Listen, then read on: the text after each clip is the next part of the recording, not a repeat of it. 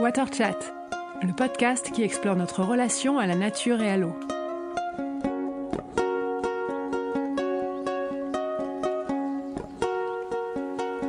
Mon invité pour ce nouvel épisode de Water Chat s'appelle Jean-Baptiste Degan. Et même si lui, il a du mal à se qualifier de la sorte, moi, c'est vraiment quelqu'un que je vois en de nombreux points comme un pionnier. Alors pionnier, tout d'abord, parce que c'est Jean-Baptiste qui a introduit la pratique du stand-up paddle en Ile-de-France. Et à l'époque où il l'a fait, c'était plutôt innovant. Donc le stand-up paddle, c'est une activité nautique qui consiste à se tenir debout sur une grande planche de surf et à avancer à l'aide d'une pagaie. C'est une pratique traditionnelle qui nous vient du Pacifique, où les Polynésiens utilisent de grandes planches taillées dans des troncs d'arbres pour se déplacer d'île en île.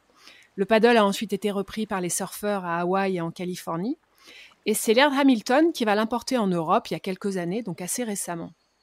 Alors Jean-Baptiste a créé le club du Grand 8, le premier club de paddle donc en région parisienne. Un sacré pari car pratiquer une activité nautique en pleine ville, c'est une démarche qui reste encore assez surprenante.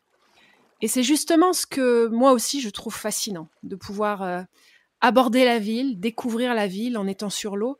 C'est quelque chose de complètement inédit, d'assez surprenant, surtout quand on est debout. Et Jean-Baptiste a été un des premiers à comprendre cela, à y voir un intérêt, à y voir aussi une vraie poésie, à y voir une manière, bien évidemment, d'être euh, connecté à l'eau, un peu comme si l'océan s'invitait au pied de nos immeubles. Alors je vous propose de découvrir le parcours très visionnaire de Jean-Baptiste pour qui l'aventure commence souvent en bas de chez soi.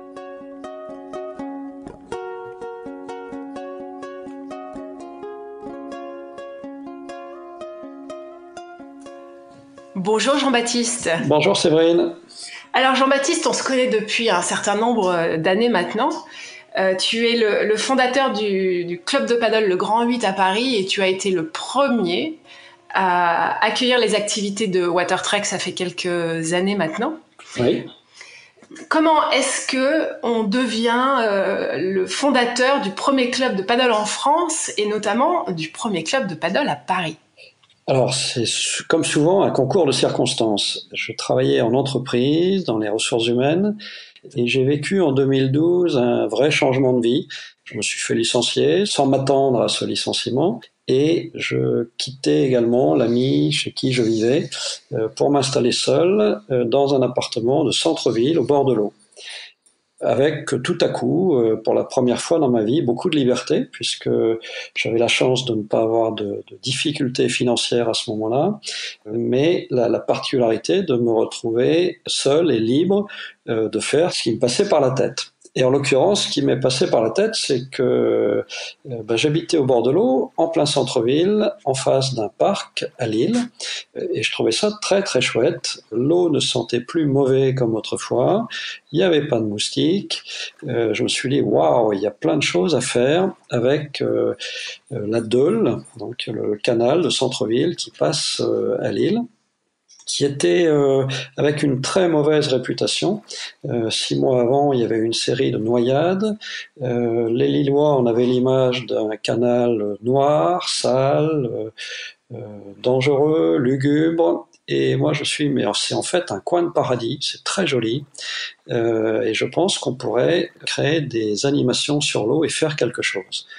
Alors il se trouve que par le passé, j'avais eu mon BAFA d'animateur de, canoë-kayak, j'avais encadré les groupes d'adolescents et je me suis dit tiens, j'ai pas envie de refaire du canoë, mais un copain m'a parlé du stand-up paddle, j'ai jamais essayé et j'ai commencé par tester ça non pas à Lille, mais à Londres, à Brentford Lock, euh, tout près de la Tamise, chez Paul Hyman. Que je connais bien et qu'on salue. Qui avait cette idée originale d'accueillir des, des touristes, des visiteurs pour euh, leur faire faire une expérience de stand-up paddle. Et j'ai trouvé ça très très drôle, très amusant.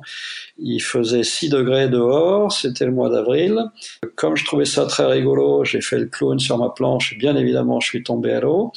Mais euh, je me suis dit, c'est bon, euh, j'ai trouvé ce qu'on va faire, on va créer comme lui un club de stand-up paddle en ville, à Lille, pour commencer. Et puis l'année suivante, j'ai vu qu'il n'y avait rien à Paris qui existait. Et j'ai pris mon vélo.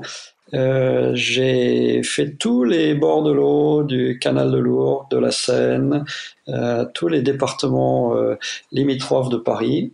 Et c'est sur les bords de Marne, à Joinville-le-Pont, qu'il y a, devinez quoi, bah, pas seulement la Marne et l'île Fana qui est un petit coin de paradis, mais il y a aussi et surtout une station RER e qui est à 4 minutes de là. Et la possibilité de venir traverser le bois de Vincennes à vélo pour venir faire du paddle. Parce que mon idée, c'était de faire quelque chose qui soit accessible sans voiture. Je trouvais bizarre de voir tous ces gens qui emmenaient une planche euh, qu'ils avaient achetée souvent très cher, la mettaient sur le toit de leur voiture, très cher, pour aller dans les bouchons de l'autoroute de Normandie euh, pour les Parisiens ou l'autoroute de Dunkerque pour les nordistes et aller faire du paddle euh, loin tout seul en mer. Je trouvais ça pas très rigolo et beaucoup plus rigolo de prendre des planches dans un club, de ne pas avoir besoin de les acheter, de le faire chez nous, en ville, sans avoir besoin de prendre une voiture, et euh, de pratiquer ce sport, en fait, chez nous. C'était quand même un sacré pari de, de te lancer dans cette activité. À l'époque, le paddle est relativement nouveau, relativement méconnu. On parle de Lille, on parle de Joinville-le-Pont, donc l'île de France, euh, qui sont quand même donc des, zones très urbaines où on n'associe pas effectivement la rivière à quelque chose de sain. C'était quand même sacrément euh, courageux et visionnaire de ta part de, te lancer dans, euh, dans cette aventure. Oui, la, la, première question que tous les gens me posaient, c'était est-ce que tu as les autorisations? Moi, je disais les autorisations. Euh, J'ai pas vu qu'il y avait une interdiction de faire du stand-up paddle, puisque en fait le sport n'existait pas. Personne, ou presque, euh, ne faisait encore du paddle euh, en eau intérieure. Tout le monde allait en mer. Et j'ai dit, bah voilà, moi j'ai envie de me lancer, j'y vais. Donc ça a été un petit peu la bagarre, effectivement, au départ, avec les voies navigables de France, qui, qui étaient perturbées par ça, parce que eux ont la responsabilité notamment du trafic marchand hein, et de la sécurité sur l'eau. Euh, donc on a appris à se connaître. Euh, j'ai eu la chance d'avoir le soutien de la ville de Lille, ensuite d'avoir le soutien de la ville de Joinville, qui a compris ce qu'on voulait faire et qui nous a encouragés. Euh, Joinville, c'était aussi intéressant parce que c'était déjà le berceau des sports d'aviron et de pagaie, avec la fédération d'aviron qui est juste à côté, la fédération de canoë-kayak qui à l'époque était à Joinville. Et donc c'était l'intérêt de créer ce nouveau sport tendance jusqu'à présent qui se faisait uniquement en mer et moi, disons, avec la découverte que j'ai pu faire de, ce que j'avais fait à Londres, disons, non, non, on peut tout à fait euh, faire ça chez nous en ville de façon très sympa. Mais ça a été effectivement une bagarre. Je me souviens qu'au début, à Joinville, je, je me mettais à la station RER, e je distribuais des flyers, personne ne voulait venir. Parfois, je disais, voilà, on vous fait un prix, on vous fera 5 euros la séance de paddle seulement. Toujours personne. Ensuite, je disais voilà, c'est gratuit, c'est demain, c'est à telle heure. Il y avait toujours personne qui venait. Euh, le début était laborieux, les gens comprenaient pas. J'ai emmené des copains qui ont bien voulu euh, venir, qui sont tombés à l'eau, qui ont dit oh, ton truc ça marchera jamais. Et je suis un peu têtu de tempérament, paraît-il.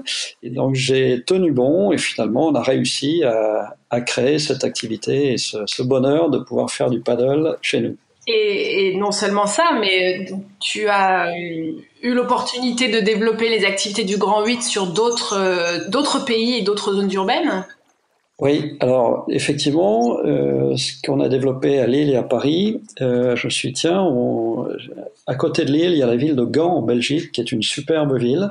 Donc on a commencé à, à y faire du paddle. Au début, j'ai commencé tout seul, et puis on a trouvé un garage à louer. Donc on a créé une activité là également. J'ai eu envie d'emmener des groupes sur les canaux d'Amsterdam. Donc euh, là aussi, je commence par découvrir un coin tout seul, puis après je me dis tiens, c'est sympa et ça pourrait plaire à d'autres personnes.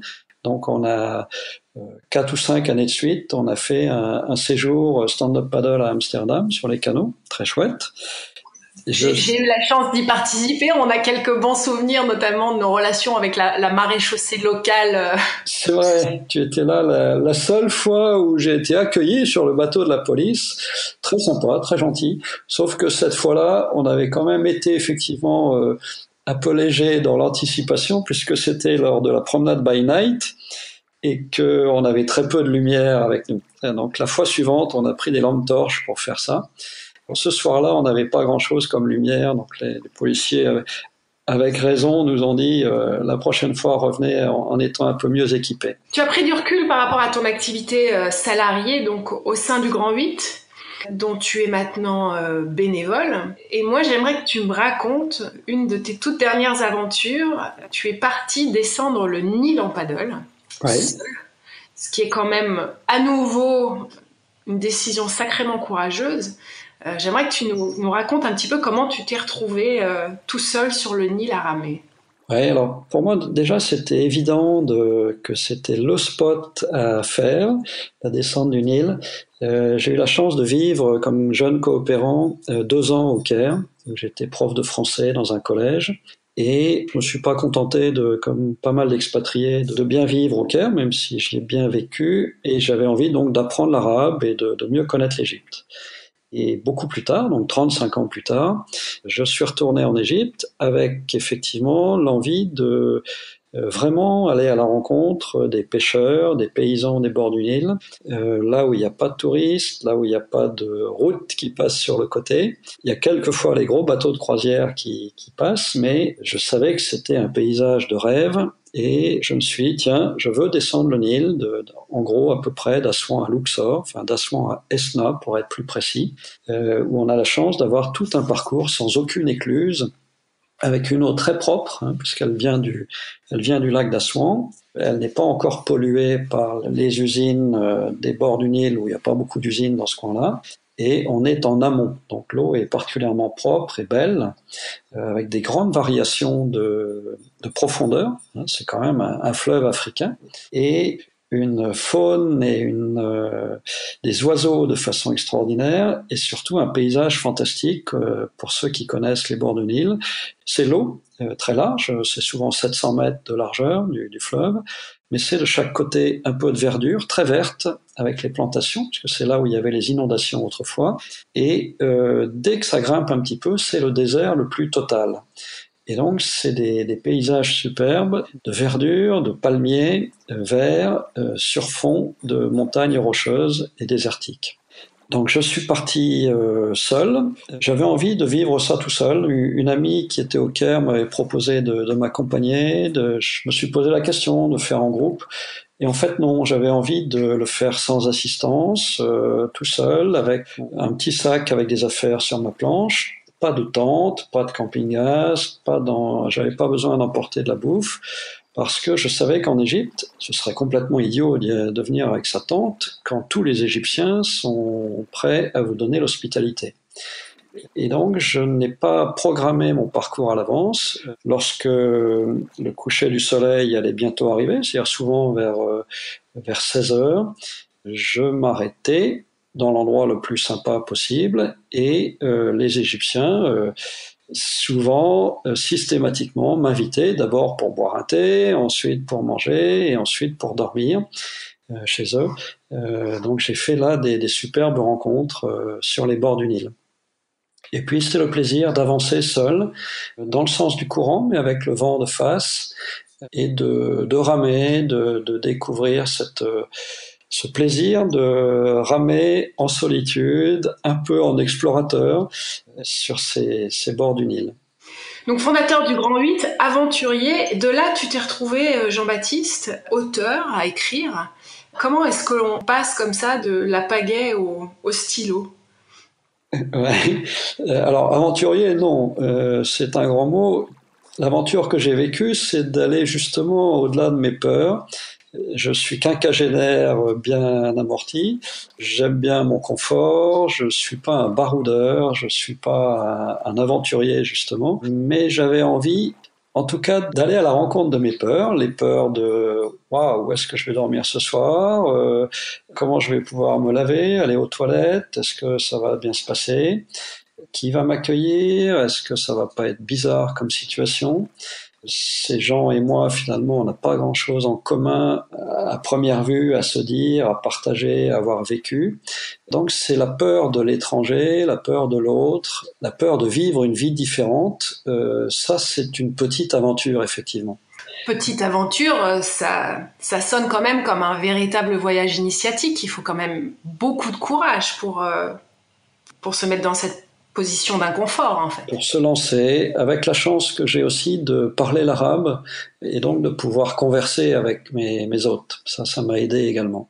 Oui, tu m'avais expliqué que tu as été donc prof de français pendant deux ans au Caire, dans une autre époque. Oui, c'est ça, il y a 35 ans maintenant. Et donc, prof de, prof de français à hauteur, en même temps, il y a une, il y a une autre logique sous-jacente. Tu as écrit un, un tout premier ouvrage qui était un, un ouvrage assez futuriste, un ouvrage qui est en tout cas très très lié à ton, à ce que moi je vois comme ta passion pour, euh, j'ai envie de dire les, alors je crois que tu appelles ça les transports en commun non carbonés, mais comment tu t'es retrouvé à écrire ton premier ouvrage? J'ai découvert il y a une dizaine d'années le plaisir de se passer de la voiture. Euh, c'est intéressant pour l'environnement, pour la planète, mais pour moi, plus encore, c'était intéressant pour une nouvelle qualité de vie. Euh, j'ai redécouvert les, les, courses de proximité, les relations de proximité, la connaissance des gens de son quartier, parce que j'ai peu à peu arrêté de prendre ma voiture pour me rendre à gauche ou à droite. J'ai trouvé là une vraie qualité de vie, un vrai bonheur que j'essaye de faire partager au plus grand nombre. Quand j'étais en entreprise, euh, mon dada, c'était d'interpeller chacun pour dire bah, comment t'es venu au boulot euh, ce matin et est-ce qu'il n'y avait pas un autre moyen que de venir en voiture? Euh, Parce que j'ai découvert le bonheur de, venir à vélo au travail, par exemple. Euh, et ça m'amuse d'essayer de, convaincre tout le monde d'en faire autant. Donc il y a un côté militant hein, chez moi qui est aussi à l'origine du Grand 8. Pourquoi écrire? Pourquoi passer de la pagaie au stylo? Euh, bah, c'est une question d'inspiration à chaque fois. J'en suis à mon troisième livre.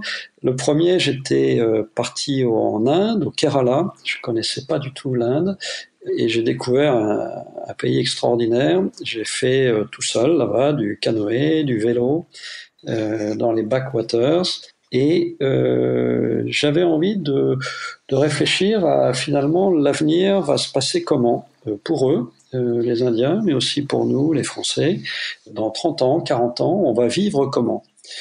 J'ai cherché des livres sur ces sujets-là et je trouvais rien de finalement intéressant.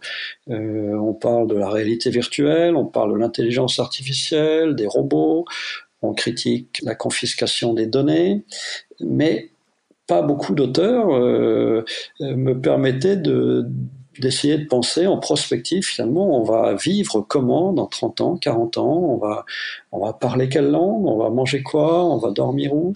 Je trouvais que ça manquait de, de prospective sur ces sujets de vie quotidienne.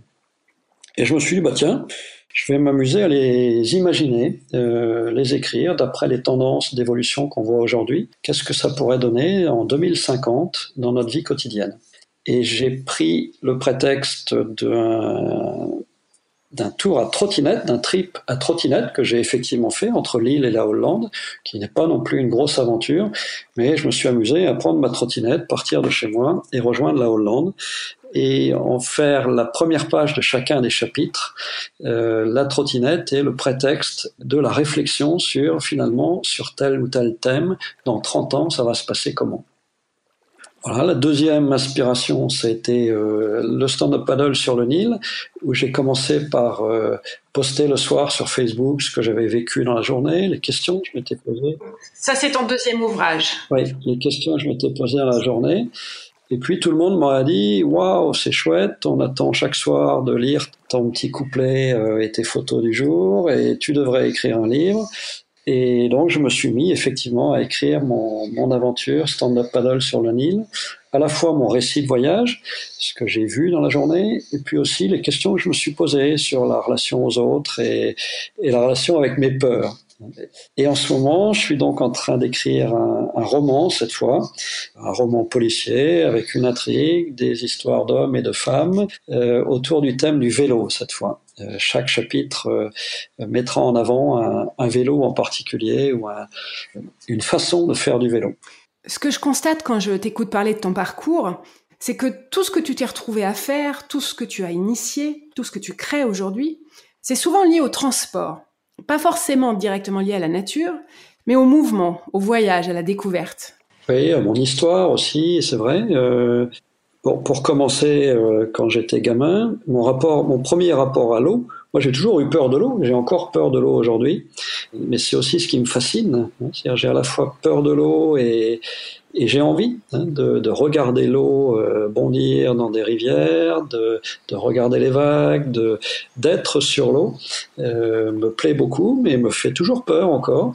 Et, j'ai commencé, par exemple, euh, je suis d'une famille de sept enfants et, et, ma famille était dans un petit village de Tirache. La Tirache, c'est près des Ardennes région un peu comme la Normandie, avec des pommiers, des collines, des vaches et des rivières, notamment l'Oise en amont, qui n'est pas la grande rivière de Compiègne, mais qui est une toute petite rivière qui, euh, avec des, courants de temps en temps, qui descend depuis les Ardennes. Et avec une ou deux autres familles dans le, du village, mes parents avaient décidé qu'il y aurait à tel endroit de la rivière ce qu'on appellerait le petit bain et à tel endroit de la rivière ce qu'on appellerait le grand bain. Et j'ai appris à nager là dans la rivière. Ça effrayait euh, beaucoup d'habitants du village qui trouvaient que l'eau était sale, qu'on risquait d'attraper des maladies. Et mes parents euh, pensaient que non, non, non, c'était très bon pour la jeunesse de faire du sport, d'aller dans l'eau, d'apprendre à nager chez nous, qu'on n'était pas obligé d'aller à 25 km de là à la piscine euh, voisine, et qu'on pouvait faire ça chez nous, dans notre village. Et c'est vrai que j'ai finalement réitéré un peu cette cette expérience à Lille en disant ben, et, et, à Joinville-le-Pont, dans ces rivières qui passent là au pied de chez nous, euh, il y a plein de choses sympas à faire et pourquoi pas du stand-up paddle. Donc tu, tu, as appris à nager dans l'Oise J'ai appris à nager dans l'Oise, oui, tout à fait. Il y avait un, après le petit bain et le grand bain, il y avait un endroit qui nous faisait une peur terrible, qui était le creux des Noyers. Euh, où il y avait, là on n'avait pas pied du tout, euh, même les adultes, et euh, c'était évidemment terrifiant pour nous de passer, même en canoë, au-dessus du creux des noyers. Ça, c'était quelque chose. Et c'est seulement plus tard, longtemps après, que j'ai appris avec beaucoup de déception que c'était le creux des noyers, les arbres, noyers ERS. Pourquoi déception? C'était plutôt rassurant de se dire que ça n'était pas, ça n'était pas un lieu où les gens se noyait ou se, se perdait. C'était pas plutôt Oui, mais quand, quand, on est enfant, on aime bien les mythes. Le mythe qu'il y ait eu des noyés à cet endroit-là avait un côté fascinant. C'est assez incroyable ce, ce, cette sémantique d'ailleurs, le creux des noyés. Et, et, ce malentendu en fait. Je, je, suis quand même très étonnée de, de la démarche de tes parents d'avoir euh, d'avoir eu eux cette euh, cette envie de faire en sorte que leurs enfants euh, sachent nager et et qu'il n'ait pas eu d'appréhension à vous à vous plonger dans, dans, le petit bain, dans le grand bain. Là aussi, je trouve que sémantiquement, c'est quand même assez incroyable. Où est-ce, à ton avis, d'où ça leur venait à eux cette ce, désir de de, de s'assurer que vous sachiez nager? Eux, ils étaient originaires de la ville de Roubaix, tous les deux. Ils étaient venus s'installer à la campagne, et, mais c'était pas des, des campagnards. Et ils ont eu ce regard euh, extérieur à la nature que les autres euh, du village n'avaient pas forcément et ont compris qu'il était intéressant de profiter de la nature, de, de marcher, de faire du vélo, de nager. Lorsqu'on est né à la campagne et et qu'on est vraiment de la campagne ou qu'on vit de l'agriculture, par exemple, je suis pas sûr que les agriculteurs euh, aient, aient, très envie de faire de longues marches parce qu'ils ils vivent tous les jours en fait dans la nature par leur métier. Euh, et lorsqu'on vient de la ville, on est peut-être plus encore. Euh, C'était les années 60-70, et à l'époque, déjà, les gens de la ville avaient compris que la campagne était intéressante pour ça. Et alors c'est marrant, c'est comme si tu avais fait un petit peu le chemin inverse. Tu as apporté euh, le paddle et donc une forme de contemplation euh, qui serait, euh, on va dire, une contemplation campagnarde. Tu, tu, tu, as ramené ça, toi, au cœur des villes par le, par le oui, migrant. Lui, oui, c'était le mouvement inverse oui. à tes parents. Oui, tout à fait. C'est montrer que même en ville, il y a la campagne finalement, et la nature, et des arbres, de l'eau, des parcs, et que c'est ça qui est intéressant à faire. Quelle est l'expérience, l'expérience aquatique qui t'a le plus marqué? Alors il y en a deux. D'abord la descente du Nil, hein, dont je viens de parler, qui était pour moi quelque chose de, de formidable, de, de, vivre comme ça plusieurs jours euh, avec l'élément aquatique et le fleuve. Euh, le deuxième qui me vient en tête est plus effrayant, c'est au Portugal, c'est la mer, je suis animateur d'un camp d'ados et euh, je nage avec l'une de nos ados et voilà qu'on comprend que le courant est en train de nous emmener et cette fille se met à paniquer. j'ai réussi à rester patient avec elle, on a réussi à revenir, à être sauvé. Mais euh, voilà, j'oublie pas euh, quand même qu'il y, y, a cette partie sécurité à, à garder en tête. Est-ce que tu te sens plus en, sécurité justement dans un environnement de rivière ou, ou, en mer? Bah, La mer m'intéresse moins. J'ai pas de plaisir à être tout seul à un kilomètre de la plage. Euh, même dans une course, euh, voilà, le, le, concurrent suivant, il est à 300 mètres devant moi, ce serait bien que je le rattrape. Mais voilà, il y a personne qui me voit, je suis là tout seul, je me casse la figure parce qu'il y a des vagues ou du clapot. J'ai beaucoup moins de plaisir à faire du paddle en mer que en eau intérieure. Pour moi, faire du paddle à Amsterdam, à Gand, euh, dans les ortillonnages d'Amiens, ou euh, à Joinville, dans Paris, c'est quand même autrement plus magique. Qu'est-ce qui rend ça magique à ton avis? Enfin, comment toi tu le je, suis, je partage complètement ton point de vue. Je trouve ça absolument incroyable. Ouais. Alors il y a d'une part ce côté paradoxe, pionnier, euh, de la même façon que les premiers à faire du vélo en ville étaient des pionniers qui, qui se sentaient euh, découvreurs ou aventuriers, euh, c'est sympa de se sentir aventurier au pied des tours de la Défense par exemple, à prendre des photos, dans le petit canal de Paul-Angis à Joinville. C'est agréable de, de faire découvrir ça à des gens qui n'auraient jamais pensé euh, le faire avant. Donc c'est le faire moi-même, mais aussi le faire découvrir aux autres. J'ai moins cette sensation d'aventure.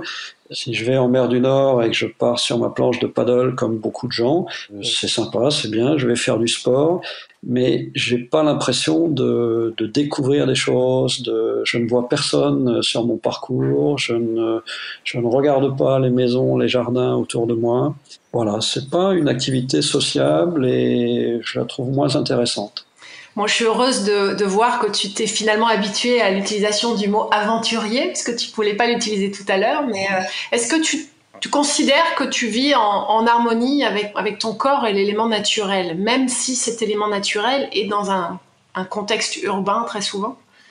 Non, je me considère pas en harmonie avec mon corps. Je vieillis. Il faut que je fasse plus de sport. Je suis pas un grand sportif. J'aime bien les défis, mais à chaque défi, bah, ça me fait un peu peur. Je suis pas forcément à l'aise, je suis pas en confiance. Quand je suis parti en trottinette à Hollande, en Hollande, j'étais très inquiet parce que j'avais mal à un genou. Quand je suis parti faire du paddle sur le Nil, j'étais très inquiet parce que je trouvais que j'avais parfois mal à l'épaule et j'avais peur d'avoir une tendinite ou une capsulite. Donc je peux pas dire que je me sente en harmonie avec mon corps et, quel lien tu fais entre comment tu te sens et ce qui t'entoure Ouais, les situations où je me sens bien, c'est quand effectivement je suis dans un endroit qui est beau, calme. C'est souvent aussi un moment où je suis seul quand même, parce que la, présence des autres est, très chouette, mais on est moins en introspection, en, en méditation que quand on est tout seul. Et j'aime bien aussi prendre des photos, penser à faire partager ce moment avec d'autres, peut-être euh, y revenir avec un groupe, avec d'autres personnes, leur faire découvrir ce que je viens de vivre, me fait beaucoup de bien aussi. Et quels sont les, les, endroits ou les souvenirs justement que tu, tu as pu avoir où, tu t'es senti peut-être le plus en paix et le plus en connexion avec, euh, avec ce qui t'entourait? Je pense que tu vas me parler de, de l'Égypte, mais tu as peut-être un, un souvenir euh, spécifique? Oui, c'est être le premier ou presque à, découvrir Gand euh, en paddle. La ville de Gand, un peu comme la ville de Bruges, est une ville de canaux superbe. Pour moi, mythique. Hein. J'y suis beaucoup allé, j'ai fait du vélo, j'ai visité pendant des années Gand. Et là, pour la première fois, de oser, il y a il y a 8-9 ans, euh, prendre une planche et, et, faire la visite de Gand sur les canaux, sur une planche de paddle, avec un clin d'œil à tous les gens autour de moi. C'était magique. J'ai vécu ça aussi sur le canal de l'Ourcq à, Pantin. Avant d'envisager d'y créer une antenne du club euh, du Grand 8 à Pantin, euh, bah, j'ai commencé par y aller tout seul et, passer devant la géode et passer devant le bâtiment superbe des Grands Moulins de Paris en disant waouh, c'est un, superbe endroit et j'étais content d'avoir euh, découvert, seul sur ma planche, euh, euh, cet endroit urbain. Oui, donc ces, ces moments, j'ai envie de dire, d'illumination, ils sont quand même très très liés au fait d'être un défricheur, d'être un pionnier. Voilà, ça, m'amuse toujours de, de, découvrir un lieu, une ville et de se dire tiens, euh, est-ce qu'on pourrait faire découvrir à, à, des publics le plaisir de faire du paddle sur l'eau dans un bel endroit? T'aimes bien être le, celui qui va ouvrir la voie en fait. Et c'est vrai que tu nous as ouvert un certain nombre de voies navigables. Oui, j'ai plaisir à faire ça, c'est vrai. Euh, je, vais, je vais revenir à la notion, euh, bah, je vais revenir aussi un petit peu à, à WaterTrek parce que je, je le dis et j'en profite d'ailleurs pour, euh, pour te témoigner toute ma gratitude. La toute première initiative de l'association que j'ai créée, WaterTrek, elle a eu lieu à Joinville, elle a eu lieu grâce à toi.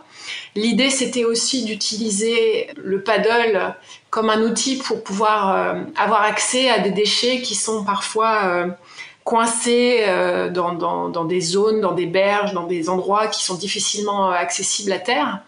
Et donc, nous avons eu l'occasion ensemble d'organiser euh, une première collecte de, déchets sur, sur les berges de la Marne en 2013-2014, je crois. Donc, on, a, brièvement mentionné ça. Tu, tu es quelqu'un d'engagé, j'ai envie de dire, par nature parce que tu es sensible à, certaines choses dont on a parlé, le, mouvement, les, transports euh, et puis la nature en ville. Quel message tu aimerais euh, faire passer aux générations futures? Ce qui me fait plaisir, c'est que les jeunes sont plus ouverts d'esprit que les vieux comme moi, euh, naturellement. Et ça, c'est une très très bonne nouvelle. Je pense à tous les mouvements des jeunes hein, pour la planète, l'écologie. Ce qui me frappe quand même, c'est que euh, je pense à nos villes, à Paris, à Lille, où les jeunes euh, votent écolo, c'est très bien, où les jeunes euh, sont pour l'écologie, ne passent plus leur permis de conduire, ça c'est une bonne chose. Par contre, je les vois pas beaucoup à vélo. Ils n'osent pas beaucoup, ils prennent pas beaucoup de risques, ils, ils se mettent pas à aller rejoindre leur université à vélo et c'est dommage. Donc j'ai envie d'agir pour ça, hein, de, d'être un peu plus militant auprès des étudiants, auprès des jeunes. Euh, les transports en commun, euh, ok, mais c'est bien, c'est mieux que la voiture, donc ça c'est déjà une bonne nouvelle. Mais il y a peut-être plus sympa encore, euh, et j'ai envie de les, aider à découvrir le vélo. Moi j'adore aller voir les, les, villes universitaires hollandaises où tous les étudiants et tous les, tous les lycéens et tous les collégiens, sans exception, euh, sont à vélo et ne prennent pas la voiture, ne prennent jamais la voiture. Moi, j'ai effectivement des souvenirs de voyages en Allemagne euh, quand j'étais au collège, euh, qu'on était en comité de jumelage et qu'on se retrouvait comme ça pendant euh, 10 jours, 15 euh, jours dans des, dans des familles allemandes et on allait au gymnasium tous les matins en vélo. Et c'est vrai que pour nous, à l'époque, et, nous, on avait des ramassages scolaires, des, des bus où nos parents nous, nous emmenaient au collège, mais c'est vrai que c'était, en fait, c'était quand même une liberté incroyable. Bien sûr. Parce qu'on était, euh, on avait, on n'était plus dépendant euh, du bus ou du, ou du, ou du, ou du parent, et que on pouvait aussi euh, en profiter pour passer au bar, aller dans les kermesses et, se balader. C'est quoi Et c'est vrai qu'il y avait, enfin pour moi c'était quand même symbole d'une liberté de mouvement justement que adolescente j'avais pas forcément dans dans ma campagne à moi. Tout à fait. Donc ton message ce serait ça, ce serait faites du vélo, mettez-vous au vélo les étudiants? Ouais, mettez-vous au vélo, les jeunes. Ouais. Et l'autre message, c'est évadez-vous, promenez-vous, soyez explorateurs autour de chez vous. J'étais frappé pendant la, la, première vague du confinement, là, le confinement dur. On avait un rayon d'un kilomètre euh, d'accès possible. Et en fait, euh, bah, j'ai découvert beaucoup de choses autour de chez moi, à pied, que j'aurais pas vu autrement. Peut être euh, aventurier, découvreur, explorateur, euh, près de chez soi ça évite de polluer la planète. Il y a plein de choses intéressantes à voir euh, autour de chez soi. Donc l'aventure, elle est, elle est partout et elle est en bas de chez nous. Elle est près de chez nous. Il y a, on, parle beaucoup des micro-aventures en ce moment et c'est chouette. C'est quelque chose qui, qui, est tout à fait en valeur, euh, en, en, accord avec les valeurs du Grand 8, par exemple. Une dernière petite question, Jean-Baptiste. Quel serait le don de la nature que tu aimerais avoir? Je suis admiratif du chat. Le chat est, très beau à regarder a une capacité à, sauter, contourner les obstacles, se mouvoir avec beaucoup d'élégance, je trouve. C'est bien connu, on, quand on met un chat dans un buffet de verre ou de vaisselle, il n'y a aucun, aucun risque à ce qu'un verre soit cassé. Le, chat sait se passer partout et, c'est beau à regarder. Donc c'est cette, élég cette, élégance du mouvement. Oui, oui. C'est fou, hein, c'est vraiment tout ce que tu nous racontes parle toujours de ça, de, de déplacement et de mouvement. Mais le chat n'aime pas l'eau. le chat n'aime pas l'eau, mais moi, ce que je vois aussi, l'impression, enfin, c'est comme ça que moi je le perçois, il y a quelque chose de très élégant dans le, dans le stand-up paddle, dans, dans le vélo, je, je, ne sais pas, mais dans le paddle, il y a quelque chose d'extrêmement euh, d'extrêmement élégant aussi. Être debout sur l'eau, c'est une posture qui est quand même pas banale. Alors je sais pas si c'est très félin comme manière de se déplacer. Tout ce dont tu nous parles est quand même beaucoup lié à ça, cette, euh, cette idée de mouvement. Alors je sais pas si c'est d'aller d'un point A à un point B. C'est la capacité qu'on a de soi-même se mettre en mouvement finalement plutôt que d'utiliser des subterfuges euh, motorisés, se bouger soi-même et créer du mouvement soi-même. Donc c'est une forme de, reconquête de son propre pouvoir Oui, tout à fait, redécouverte de son propre pouvoir, tout à fait. Plutôt que de se laisser transporter par les autres Oui, ou plutôt que de... C'est ça, exactement, tout à fait. Donc un, un, retour à une forme d'autonomie. Alors on parlait d'harmonie tout à l'heure, mais finalement elle est peut-être là aussi, l'harmonie, elle est dans le fait d'être d'être son propre moteur. Exactement. Merci infiniment pour, Je t'en prie. Euh,